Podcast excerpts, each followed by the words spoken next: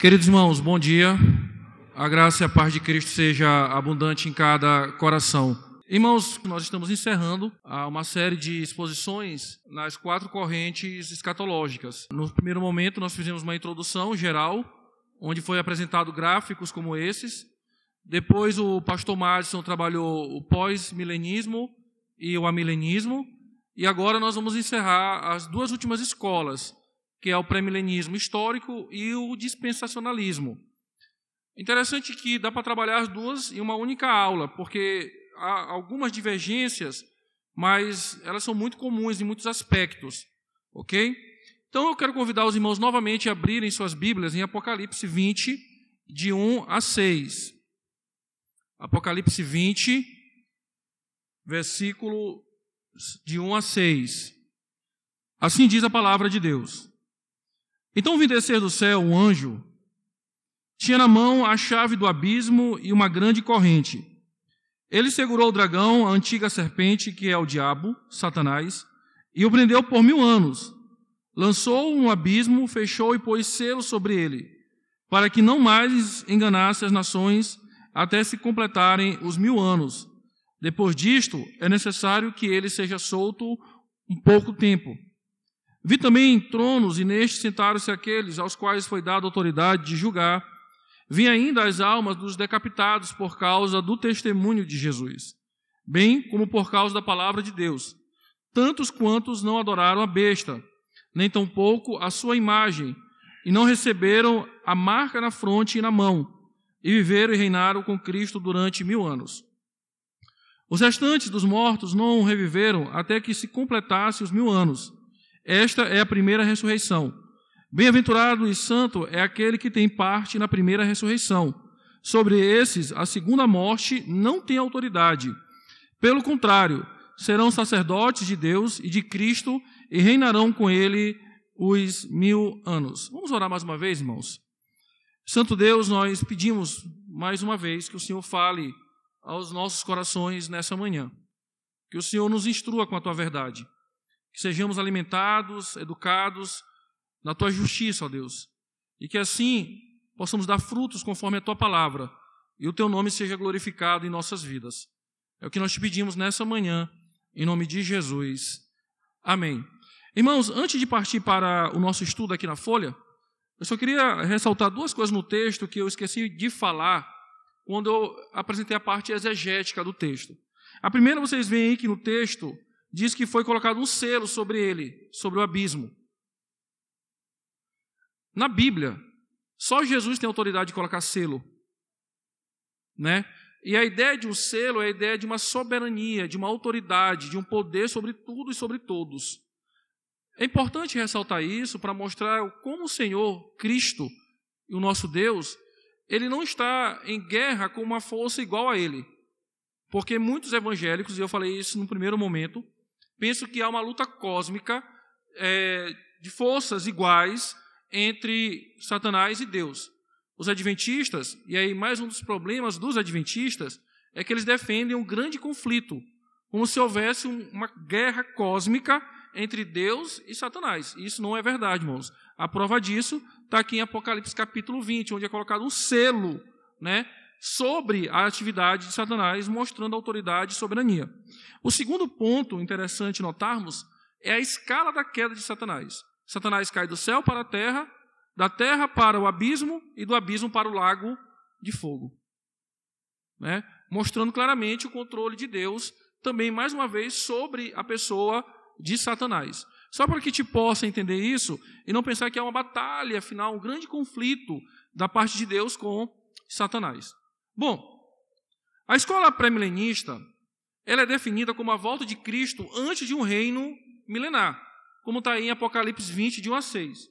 Se vocês olharem aqui, o gráfico vai mostrar que Cristo volta antes do reino. E é ele que vai implantar este reino. Ok? O pós-milenismo e o amilenismo já pensam de maneira diferente, como nós ouvimos aqui do pastor Madison. De acordo com o pós-milenismo, a igreja planta o milênio né, através do poder do evangelho e Cristo vem. Para o amilenista, o reino já está acontecendo, o reino espiritual. Para os pré-milenistas, este reino ele vai ser terrestre, vai ser inaugurado pela segunda vinda de Cristo e vai acontecer depois da volta de Cristo. É por isso que é pré-milênio ou pré-milenista. Essa escola, irmãos, ela está dividida em dois grupos: pós-tribulacionistas ou históricos e pré-tribulacionistas ou dispensacionalistas. Nós cristãos evangélicos estamos mais acostumados, de modo geral, com a visão pré-milenista dispensacionalista, deixados para trás, a Bíblia de Estudo de Schofield, a novela do Bispo de Macedo na Record. Então a gente está muito mais acostumado com essa visão que ficou muito mais popular nos Estados Unidos e que os missionários norte-americanos trouxeram para o Brasil e ensinaram às nossas igrejas. Por isso, nós iremos encontrar muitos pastores na ICEB defendendo uma visão pré-milenista não histórica, mas dispensacionalista, baseado nessa corrente que surge ali no século XX com a igreja dos irmãos, com o movimento dos irmãos. E aí vai se popularizar com a Bíblia de estudo Schofield. No século XXI, perdão, final do século XX início do século XXI, com o livro ah, Deixados para Trás. Uma série, uma coleção, né, virou filme, ah, virou novela, então Deixados para Trás se tornou popular, e aí a visão ganhou mais ah, destaque. E tinha um LP, é, A Última Trombeta, eu acho que é o nome. Hã? É, é, é, eu ainda ouvi aqui na igreja ainda, que esse, esse LPzinho ainda, né? que era divulgado nas rádios, fazia uma narração de como seria a volta de Cristo, o avião caindo, né, o trem batendo, é, crianças sumindo no parque, era aquela, aquele auê todo da visão dispensacionalista. Ok? Bom, diante disso, o pré-milenismo é isso. Nós temos os históricos ou pós-tribulacionistas que defendem que a igreja vai passar pela tribulação pela grande tribulação. Ou seja, antes de Cristo implantar o seu reino, haverá um período de grande destruição, de grande fome, de grandes guerras, de grande perseguição à igreja de Cristo, e aí Cristo então volta para implantar o seu reino. E a visão dispensacionalista ela é pré-tribulacionista, ou seja, a igreja será arrebatada de modo secreto antes da grande tribulação que vai acontecer de maneira global. Ok? Então, vamos entender essas escolas no que elas são comuns. Depois nós iremos para o que é periférico nelas, ok? Bom, como essa escola compreende Apocalipse 20, de 1 a 6? Primeiro, nós temos uma chave hermenêutica. De acordo com o movimento pré-milenista, eles tentam levar a interpretação dos textos bíblicos de maneira literal. Eles abusam da literalidade dos textos bíblicos. Pastor, qual é o problema disso? Nenhum. Nenhum. Até porque o método que nós adotamos aqui de interpretação, método histórico gramatical, ele é literal, porém, porém, todavia, há textos que pela sua própria natureza já são simbólicos. Ou o uso de figuras de linguagem. Então, se você vai interpretar de maneira literal, você pode ter um problema. Olha o que diz aí o Millar de Erickson. Ele diz o seguinte: o pré-milenista adota uma hermenêutica relativamente literalista na interpretação da Escritura, especialmente no Apocalipse. Segue-se que as palavras são tomadas literalmente quando isto não leva ao absurdo. Além disto, os pré-milenistas exibem uma forte tendência para uma interpretação futurista. Isso aqui é importante para compreendermos. Vamos lá. Exemplo disso. Cristo disse: se teu olho te faz pecar, arranca e joga fora. Se tua mão te faz pecar, nós não podemos interpretar isso de maneira literal. Ok? Senão seríamos uma igreja de pessoas cegas e talvez de pessoas manetas. Ou talvez sem as duas mãos. Ok? Porque se fôssemos interpretar isso de maneira literal. A mesma coisa se aplica ao livro de Apocalipse, que é um livro de símbolos, de simbologias. Exemplo disso, a Igreja Católica, ela pega aquela passagem onde a mulher é perseguida pelo dragão, é perseguida pelo dragão, e ela tinha uma estrela. O que a Igreja Católica então cria com aquilo? Ela cria a personificação divina de quem? De Maria. Eles afirmam categoricamente que ali é Maria sendo perseguida por um dragão, que seria o diabo, ou qualquer sistema contra Deus, então Maria ali é personificada. Por isso que Maria tem aquela estrela, aquele manto, porque é uma descrição do livro de Apocalipse, onde a mulher é perseguida no deserto pelo dragão. Quem entende aquilo simbolicamente entende que aquilo é uma referência à própria igreja de Cristo, e não literalmente a uma mulher, como se fosse o caso de Maria. Porém, se eu vou na teoria dos pré-milenistas, eu teria que apoiar também o apoio da igreja católica. Mas ele diz: não, nesse ponto a igreja católica ela é literal demais. Aí complica, irmãos. Aonde entender que um ponto é mais literal e o outro é menos literal, um é mais simbólico, o outro é menos simbólico. Qual seria a, a, a régua para mensurar a literalidade ou a simbologia de um texto, ou fazer qual é o texto simbólico, qual é o texto literal? Um outro ponto é que os pré-milenistas, eles são futuristas. Os amilenistas e pós, eles são históricos, ou preteristas, do pretérito, do passado. Entendemos claramente que muitas coisas que estão no livro de Apocalipse já aconteceram já se tornaram uma realidade. Mas uma boa parte dos pré-milenistas jogam tudo para o futuro, especialmente os dispensacionalistas. Eles jogam tudo para o futuro. Qualquer evento que aconteça no mundo já é algo do Apocalipse acontecer nesse tempo agora. Lembra que eu falei para vocês do chip implantado? Quando houve aquele tsunami ah, lá na Indonésia, né, na Índia, Indonésia, né? Foi na Indonésia. Filipe, é, disseram que ali também já é no sinal. Quando algum governo se levanta, como foi o caso do Barack Obama nos Estados Unidos, já diziam que ele era um tipo de anticristo. A história dos papas agora, da renúncia, da eleição de um novo papa, e que tem um papa que não está morto de verdade, que ele vai ressuscitar. Tudo isso é baseado numa visão futurista pré-milenista, especialmente de quem segue uma linha dispensacionalista. Ok? Agora, nem todo premilenista histórico ou dispensacionalista ele é de fato futurista. Ele entende que algumas questões aconteceram lá para aquele povo que João escreveu e outras coisas estão aguardando uma revelação futura. É por isso que há uma divergência na forma de interpretação das escolas. Enquanto uns são históricos ou olham para o passado como um cumprimento, outros estão olhando para o futuro, que é o caso do pré-milenismo histórico ou dispensacionalista. O reino milenar. Qual é a interpretação do reino milenar deles aqui? Vocês viram que o amilenismo, ele interpreta um reino espiritual. Já está acontecendo. Porque na visão do amilenista, a questão do reino é a prisão de Satanás para que ele não engane as nações e o evangelho seja anunciado.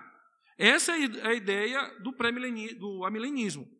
O pós-milenismo já defende um reino terrestre, real, uma época de ouro, de grande prosperidade, paz no mundo, apesar de ter pessoas ímpias. Os pré-milenistas, as duas escolas, também defendem que este reino é um reino terrestre. Cristo vem vem e ele implanta este reino. Vai ser um período de paz, de prosperidade e de justiça e de retidão. Isso não quer dizer que o pecado acabou. Não é isso. Porque o pecado só vai acabar no estado eterno, no reino eterno. No, porém, o mundo vai desfrutar, especialmente a igreja, de um momento ímpar que nunca desfrutou. Que não é só o fato de não enganar as nações, para que o evangelho seja anunciado, é fato de não enganar as nações para que o reino seja implantado. Vamos lá em Isaías, capítulo 11, que é uns, alguns textos que eles usam como base para interpretar a visão deles. Isaías 11, de 6 a 9. Diz assim: ó, O lobo habitará como um cordeiro, e o leopardo se deitará junto ao cabrito, o bezerro, o leão novo e o animal cevado andarão juntos e um pequenino os guiará. A vaca e a ursa pastarão juntas, as suas crias juntas se deitarão. O leão comerá palha como o boi. Vai ser vegano, ó. A criança de peito brincará sobre a, a toca da áspide, e já desmamado meterá a mão na cova do basilisco. Não se fará mal nem dano algum em todo o meu santo monte, porque a terra se encherá do conhecimento do Senhor, como as águas cobrem o mar. Então, os pré-milenistas, eles pegam esse texto aqui. O meu professor de escatologia, que eu já falei aqui, o Carlos Estão dizia: olha, vocês acreditam que é o reino? Eu ainda não vi o cordeiro se deitar com o lobo. Né? Que se fosse, já era para ter paz de tudo. Então eles acreditam, irmãos, que será literal isso aqui. Será terrestre. E será este momento. Salmo 72. Olha o que diz a partir do verso 1. Concede ao rei, ó Deus, os teus juízos e a tua justiça ao filho do rei. Julgue ele com justiça o teu povo e os teus aflitos com equidade. Os montes trarão paz ao povo. Também as colinas atrarão com justiça. Julgue ele os aflitos do povo. Salve os filhos dos necessitados e esmague o opressor. Ele permanecerá enquanto existir sol, enquanto durar a lua através das gerações. Seja ele como a chuva que desce sobre a campina ceifada, como aguaceiros que regam a terra. Floresça em seus dias o justo, e haja abundância de paz até que cesse de haver lua. Domine ele de mar a mar, desde o rio até os confins da terra. Curvem-se diante dele os habitantes do deserto. Os seus inimigos lambam o pó. Paguem-lhe tributos os reis de Tarsis e das ilhas dos reis de Sabá e de Seba. Lhe ofereçam presentes. E todos os reis se prostrem perante ele. Todas as nações o sirvam. Porque ele acode ao necessitado, que clama e também ao aflito e o desvalido. Ele tem piedade do fraco e do necessitado, e salva a alma dos aos indigentes. Redime essa alma da opressão e da violência, e precioso lhe é o sangue deles. Viverá e será dado ouro de Sabá. Continuamente se fará por ele oração, e bendirão todos os dias. Haja na terra abundância de cereais, que ondulem até os cimos dos montes, seja a sua messe como o Líbano, e das cidades floresçam habitantes como a erva da terra. Subsista para sempre o seu nome, e prospere enquanto resplandecer o sol. Nele sejam abençoados todos os homens, e as nações lhe chamem bem-aventurado. Bendito seja o Senhor Deus, o Deus de Israel, que só ele opera prodígios. Bendito para sempre o seu glorioso nome, e da sua glória se encha toda a terra. Amém e amém.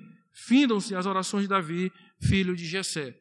Nesse ponto bem aqui, irmãos, no Salmo 72 é um outro, outro texto que eles usam para defender que o reino de Cristo vai ser terrestre e época de paz e prosperidade. O outro texto é Zacarias, que você pode ler mais adiante em casa. Zacarias 14, de 5 a 17. Bom, e sobre os mil anos? Olha que diz aí a citação do Osborne. Múltiplos de dez eram frequentemente usados nos escritos judaicos de forma simbólica. E é provável que a expressão aqui se refira a um período de tempo indefinido, mas perfeito, evidentemente muito maior do que o período do reinado do anticristo, 42 meses, porém ainda assim um período simbólico. Para alguns pré-milenistas, serão mil anos literais, o início e fim, que Satanás vai ficar preso. Para um outro grupo, que hoje é maioria, esses mil anos são simbólicos. É uma ideia de poder. Que podem ser mais de mil anos? Podem. Pode ser menos de mil anos? Podem. Entendo bem, irmãos. Teologicamente não há uma cronologia para Deus. Deus ele é atemporal. Ele está acima do tempo. Relógio, calendário, dia foi feito para nossas mentes que são limitadas, que precisam guardar o tempo. Para Deus isso não existe. Deus é eterno. Ele subsiste por toda a eternidade. Então Deus não se prende a um dia, a um tempo, a uma cronologia. Então, diante disso, alguns pré-milenistas vão dizer: não, esse mil anos é literal. Vai ser um, dois, três, quatro, cinco, primeira semana, segunda semana, primeiro mês, segundo mês, primeiro ano, aí vai se cumprir mil anos. Para outros, não. será apenas um período de tempo onde Cristo reinará aqui na terra, de, com todo o seu poder, com toda a sua glória, com toda a sua majestade, um período de paz e de prosperidade. Ok? Vamos continuar. A grande tribulação. Mateus 24, 21. Vamos ler lá. É que da onde que sai o termo grande tribulação? Mateus 24, 21. Diz: Porque nesse tempo haverá grande tribulação, como desde o princípio do mundo até agora não tem havido e nem haverá jamais. Então, o termo grande tribulação não sai de Apocalipse 20, de 1 a 6. Sai de um outro texto bíblico, que é Mateus 24, 21. Essa grande tribulação será um período de grandes fenômenos cósmicos, segundo eles, perseguição e grande sofrimento para os cristãos. Vai ser um momento terrível, onde nós, por causa da nossa fé na visão deles, seremos perseguidos, mortos, degolados, é, torturados, ah, passaremos fomes, perderemos nossas casas, os nossos bens, os nossos empregos, por causa da nossa fé em Cristo Jesus. Só que também esse período de grande tribulação atingirá também os ímpios, porque o anticristo vai trazer grande terror, segundo eles, para o mundo. Diante disso, os pré-milenistas históricos acreditam que a igreja passará pela grande tribulação, que eles defendem que é a grande peneira para saber de fato quem é crente e quem não é. Certo? E os dispensacionalistas dizem não. A igreja vai ser arrebatada antes da grande tribulação. Nós não iremos passar. Nós iremos nos encontrar nos ares com o Senhor de modo secreto. Isso é a visão dispensacionalista. E não passaremos pela grande tribulação. Ou seja, você vai estar lá no seu trabalho, com o seu amigo que não é crente, ele vai virar para um lado, ele voltar, você sumiu, sua roupa ficou ali. Ou ele sumiu, tu ficou, um dos dois também. Pode ser também, pastor. Depende aí da sua vida com Deus. Né? Ou de repente, na visão deles, né, os filmes relatam muito isso. Muitos crentes vão chegar na igreja desesperado, né? E a igreja vai estar lá vazia porque uma boa parte da igreja subiu e quem não estava preparado ficou, né? Isso você vê muito no filme. Crianças sendo arrebatadas, de maneira assim, no piscar dos olhos, que eles interpretam a volta de Cristo no piscar dos olhos como uma coisa muito rápida, secreta o arrebatamento. Aí, se você está dirigindo com um amigo seu, ele não é crente, você é um motorista, ele vai morrer de acidente de carro porque você sumiu, ele fica sozinho. Então, assim, é isso que eles colocam. Se você estiver viajando no avião e o piloto for crente e o copiloto não for, o avião vai cair, porque. Entendeu? Então, assim, se ele, se ele for os dois for crente, então? Né? Então, eles acreditam nisso. E, na verdade, o que acontece é porque assim, a igreja ela nasce pré-milenista, isso é fato. Histórica, não. Os discípulos acreditavam que Cristo logo implantaria o seu reino, logo depois de uma grande perseguição. Isso fica claro ah, pela pregação, pelos escritos e assim por diante. O dispensacionalismo ele tentou resolver uma divisão, muito, duas, duas questões que eles tentaram resolver. A primeira, igreja de Israel. E a segunda, a questão ah, de um reino espiritual e um reino terrestre. Que já era algo pensado no pré-milenismo. Então, quando eles não encontram resposta de fato para isso, eles começam a pensar em uma outra forma de explicar a relação igreja-Israel e reino da terra e reino dos céus. Então não é por causa do que aconteceu lá, não, é porque eles tentam agora dar uma, uma nova roupagem para explicar isso que está no pré-milenismo histórico. Eles só olham para o futuro. É, é, por isso que eles não conseguem, a maioria dos dispensacionalistas, olhar para a história, no sentido de dizer, olha, já aconteceu. Eles sempre jogam para o futuro. Exemplo disso, Mateus 24, 25, em visões mais históricas, mais preteristas, já aconteceu. Quando é, é, Tito invade Jerusalém né, e causa grande mortandade lá. Inclusive os cristãos também foram mortos, porque eram vistos como um segmento do judaísmo. Então houve muita morte lá. Os... Vamos lá. As duas ressurreições Tanto os amilenistas quanto os pós-milenistas acreditam que uma ressurreição é espiritual, que é a conversão. Isso o pastor Márcio explicou aqui para vocês, que é o novo nascimento, que seria a ideia da ressurreição, e há textos bíblicos que apontam para isso. Mas os pré-milenistas acreditam que não, que as duas ressurreições são físicas. No primeiro momento, aqui, a ressurreição dos crentes, com a volta de Cristo, que está lá em Tessalônica, né? Segundo ele, quando o Senhor voltar nos ares, os mortos nos precederão, serão ressurretos, subirão, e logo em seguida, a igreja que está viva. Essa, na visão deles, é a primeira ressurreição. A segunda ressurreição vai ser depois do milênio, que agora vai ressuscitar os incrédulos e todos que morreram nesse período do milênio. E aí vai ter um momento de julgamento dos incrédulos, onde nós crentes, na visão deles, também julgaremos os ímpios. Então, na visão deles, as duas ressurreições são físicas. Tá? Tanto a primeira quanto a segunda. Na visão amilenista e pós-milenista, uma é espiritual e a outra é física. Ok? Prisão de Satanás. De acordo com os pré-milenistas, Satanás ainda não está preso. Por que, que eles advogam isso? Assim como os pós-milenistas, né? Os pós-milenistas também entendem que Satanás ainda não está preso. Porque eles olham para o quadro caótico do mundo e percebem que Satanás ainda está agindo e de maneira bem aguerrida. O movimento milenista defende que a prisão de Satanás tem um único propósito: é que Satanás não engane mais as nações para que o evangelho seja anunciado. A visão pré-milenista e pós-milenista vai além disso. Não é uma questão só da pregação do evangelho. É para que o povo realmente não se volte mais para o pecado. Então eles olham para o mundo e percebem: bom, como é que Satanás está preso? Se você olha para a igreja perseguida, a exemplo disso, você tem 55 países perseguindo de maneira extrema ou moderada cristãos. Esse ano foram mortos mil cristãos na Nigéria por causa do Evangelho. Eu estou com um amigo que está lá na Nigéria esse período agora, só que ele não está no norte, ele está no sul da Nigéria. Ele fez seminário juntamente comigo.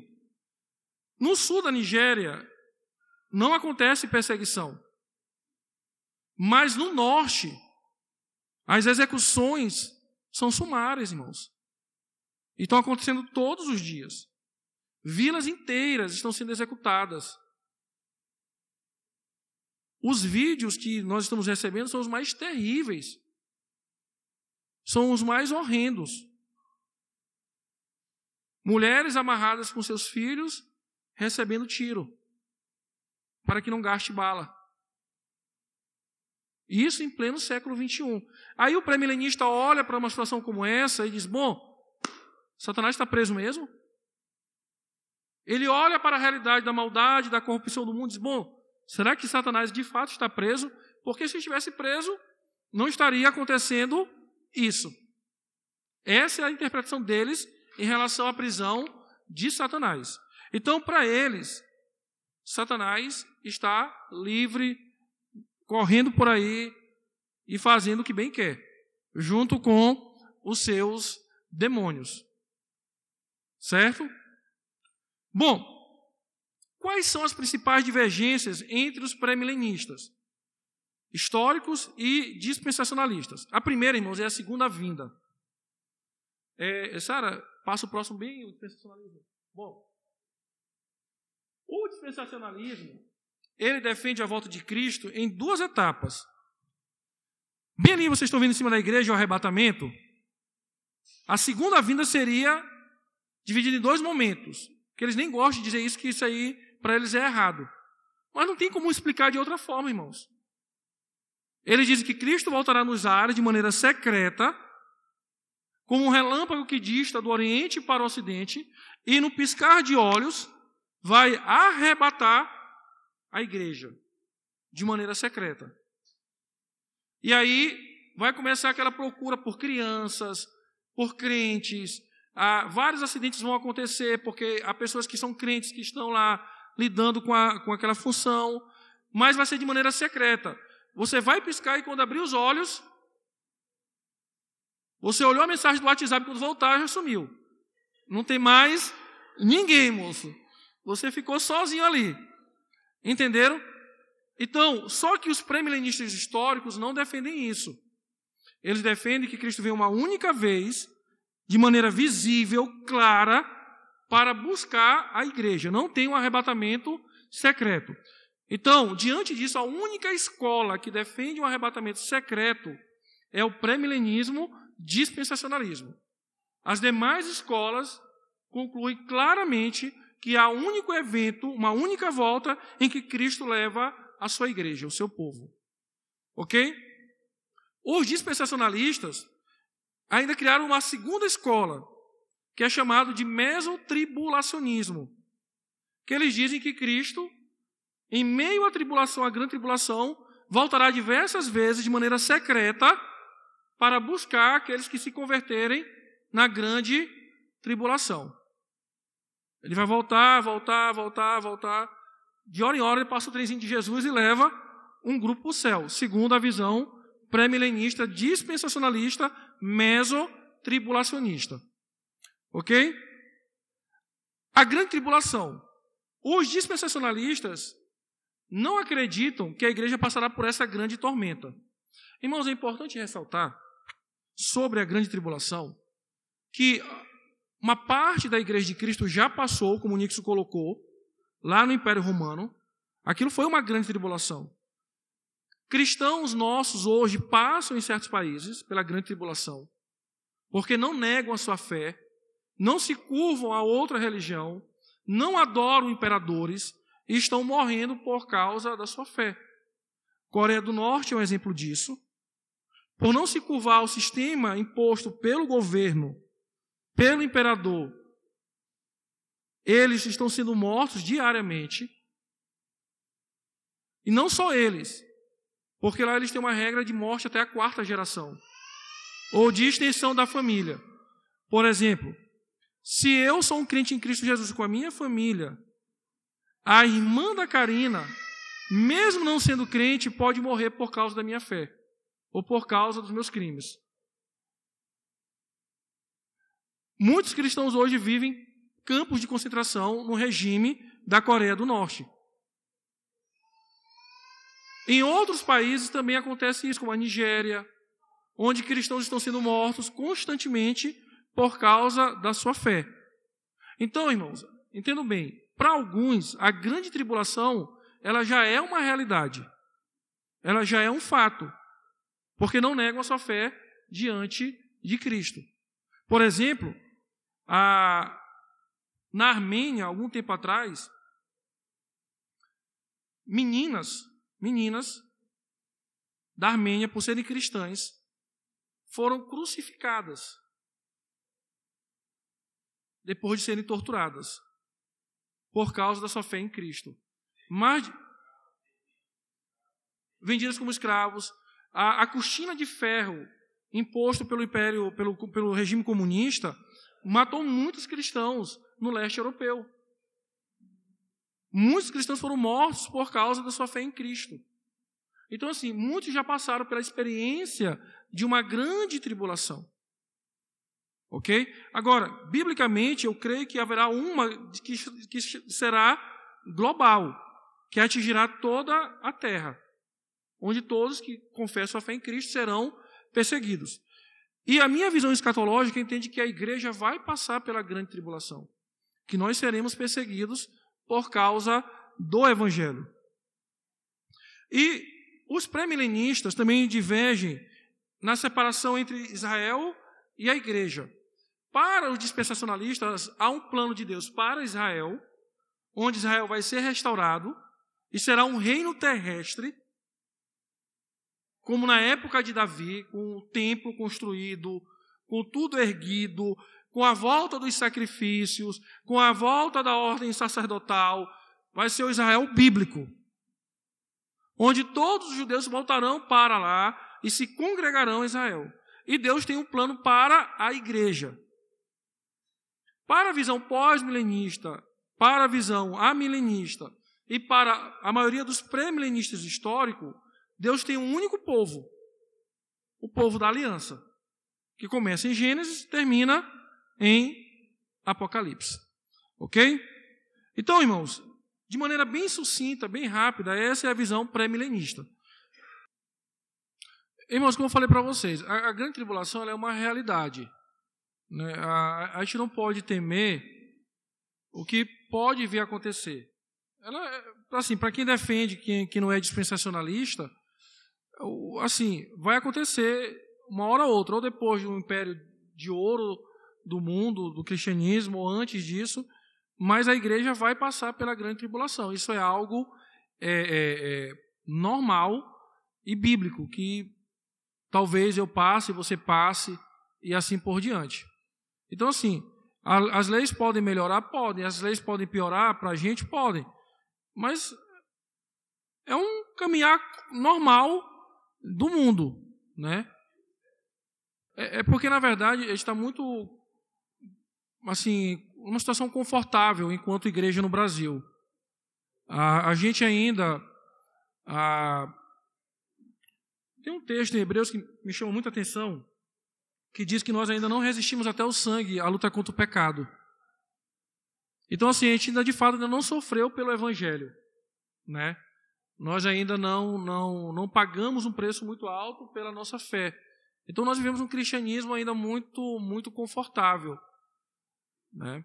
Enquanto os nossos irmãos em outros países estão lutando para poder sobreviver mediante a perseguição, nós estamos é, brincando de ser cristãos, né? É, poxa, ele, quem escuta os vídeos dele diz que ele é muito duro em alguns posicionamentos, né? Mas é porque ele foi missionário em um país em que havia perseguição. E ele, enquanto pastor, ele presenciou muitas famílias que iam para a igreja e não chegavam em casa de volta eram mortas no meio do caminho por causa do evangelho. E hoje, por exemplo, aqui nós achamos conveniente o dia que nós queremos ir para a igreja. Né? E a gente acha que isso é evangelho, a gente acha que isso é ser cristão. A gente acha conveniente o dia que é interessante eu estar lá no culto. A, a missionária Soraya, lá no Timor-Leste, ela disse que quantas vezes ela chorou por ver crianças saindo do trabalho infantil e chegando bem ali encontrarem as madres na igreja católica e fazer as crianças voltarem de joelho para casa em cima de pedras, porque foram para o culto. E no outro domingo as crianças estavam lá novamente adorando a Deus. Ela teve que se esconder num banheiro no dia em que queimaram todo o prédio, toda a clínica, toda a escola que ela levou com outros missionários anos para construir. Porque ele também seria um morto naquele momento. Sabe? É, assim, a gente fica brincando, né? A gente perde a perspectiva do que é ser cristão. Então, é preocupante, irmãos. Assim, a gente está numa situação muito, muito confortável. Né? O nosso cristianismo ele é muito confortável. E aí a gente perde a perspectiva de sofrer por Cristo, ou de resistir até o fim a, contra o pecado. Achamos isso normal, né? essa vida cristã que nós estamos levando. Não, não é bem assim, irmãos. E lembre que o nosso Senhor ele vai voltar. E isso é uma realidade, né? E nós temos que pensar na eternidade. Irmãos, olha, eu, eu quero deixar só uma palavra pastoral aqui, se o Madison me permite também. Eu creio que nós aprendemos muita coisa aqui teórica esses dias, né, sobre as escolas escatológicas. Mas eu entendo que tudo isso, a, a esperança futura, ela só nos leva a um compromisso maior com o nosso Deus com o nosso Senhor. Não é um momento para apenas adquirirmos conhecimento e isso não mudar a nossa vida. O Senhor está voltando. Né? A gente poderia talvez pensar depois até nos sinais da volta de Cristo e falar sobre isso. Todos nós iremos nos encontrar com o nosso Senhor. Tá? E tenham muito cuidado com a questão do amor de Deus e da justiça de Deus.